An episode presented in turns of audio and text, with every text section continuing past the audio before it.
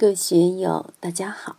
今天我们开始学习《传说庄子至北游》第一讲“智慧先生的问道之旅”第一部分，让我们一起来听听冯学成先生的解读。《至北游》是庄子中一篇很特别的文章，他对顶级修为的理和行两方面进行了多层次、多角度的模拟和演示。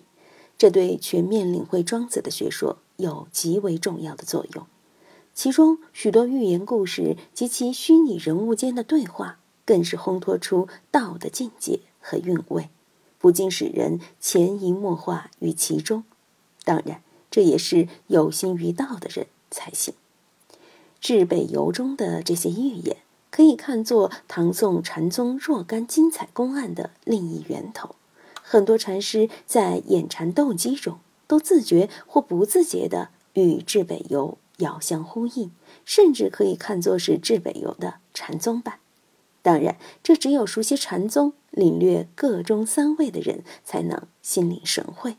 若精熟于禅宗和禅宗的公案，读至北游也自然会有会心的感受。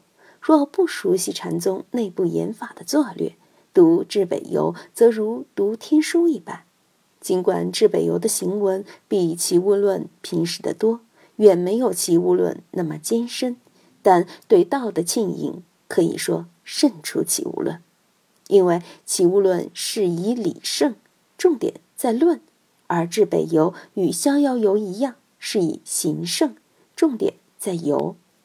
尽管《齐物论》大宗师。至北游三篇都对理和行做了精彩绝伦的发挥，但其中的差别还是可以看出来的。所以，对至北游，大家要用心，要留意，不要错过庄子留给我们的这篇重要的入道指要。开篇这个故事在庄子中非常有名，庄子用语很妙，他运用了许多隐秘离奇的语言。来暗喻我们精神体用中的种种关系，玄之又玄，引人入胜，引人深思，乃至引人入道。至北游于玄水之上，后面又反于白水之南。先来理解这个玄水，什么是玄？就是黑暗地带，极北之地。这个也怪，庄子没到过北极，怎么会知道极夜呢？要知道。北极有半年的黑夜呀。水，仁者乐山，智者乐水。玄水暗喻智慧是隐于黑暗之中，隐于不知之中。智是拟人化的说法，就是我们的智慧。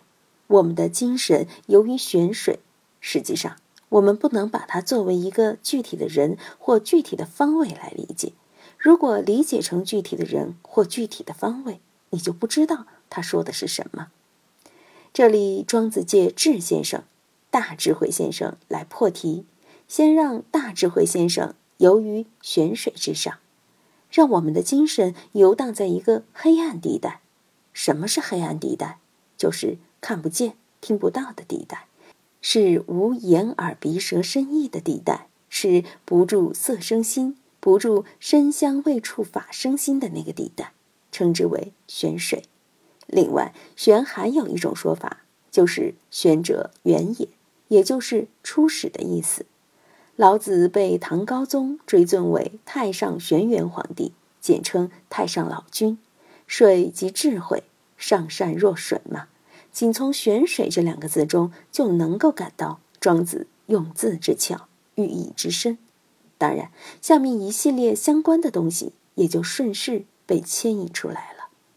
而登隐愤之秋，什么是愤？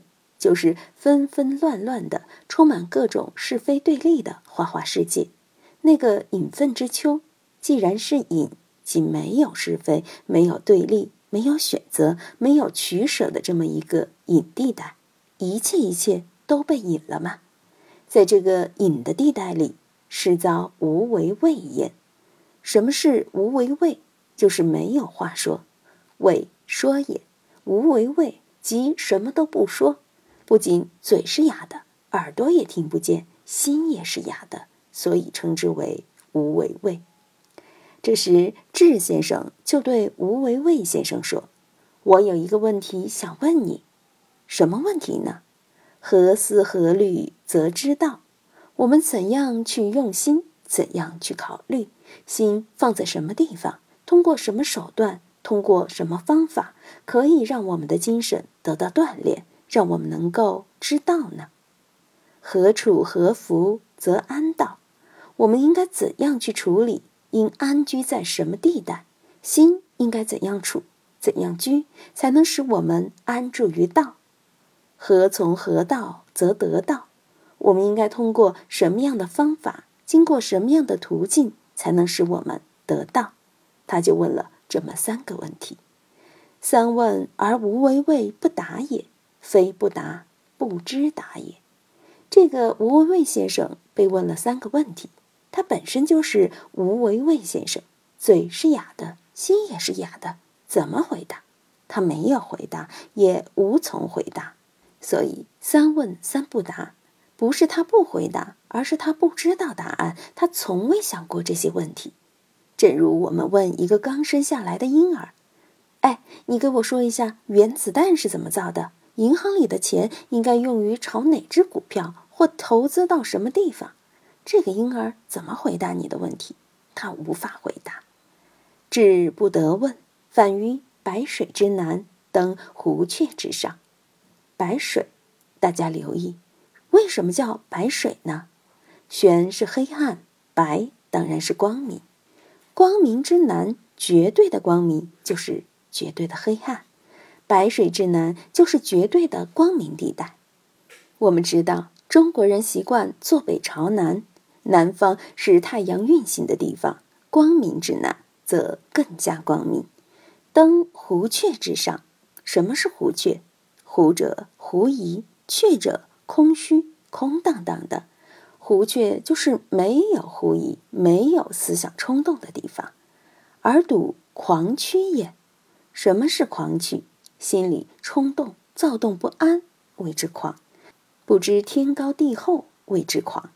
屈是屈服，如冬眠一般。狂屈暗喻我们的精神尚未萌动，属于喜怒哀乐之未发的状态。我们的心经常处于蹦蹦跳跳的不安分的状态，但这个不安分在这里还没有表现出来，没有被释放出来。你看庄子用词妙不妙？至已之言也，问乎狂屈？智先生用前面的三个问题来问狂曲先生。狂曲曰：“哎，愚之止，将与若？”狂曲先生说：“这几个问题我懂，我来给你解释一下。我来告诉你：终欲言而忘其所欲言。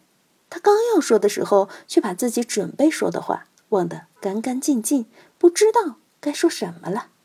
我们都有这样的经验。”有些事情，有些技巧，心里好像明明白白的，就是表达不出来。只不得问，反于地宫见皇帝而问焉。皇帝是中央地带，玄水在北，白水在南。前面《印帝王篇》讲的疏忽和混沌，在这里倒了过来，北方的玄水成了混沌，南方的白水近似于混沌，在这里。皇帝反而成了疏忽。在中国的五行学说中，东方甲乙木，南方丙丁火，西方庚辛金，北方壬癸水，中央戊己土。木青、火赤、金白、水黑、土黄。青、黄、赤、白、黑分别代表五行的颜色。黄色的戊己土居中，皇帝居中原，当然恰如其分。理所当然的被称为皇帝，反于地宫见皇帝而问焉，这位皇帝就懂。皇帝曰：“无思无虑，使知道。你不要去思，也不要去想，把你的意识阀门一关闭，你就知道了。无处无福，是安道。哪个地方也别安住，哪里也别留恋，把一切都放下，这样你就安于道了。”无从无道始得道，你也不要找什么方法，也不要去找什么途径，就这样你就得到了。皇帝的回答了不起呀！很多学道参禅的人面对这样的开示，绝对会佩服得五体投地，赞叹不已。因为皇帝的回答可以说是参透了玄机的祖师才说得出来。今天就读到这里，欢迎大家在评论中分享所思所得。我是万万，我在成都龙江书院为您读书。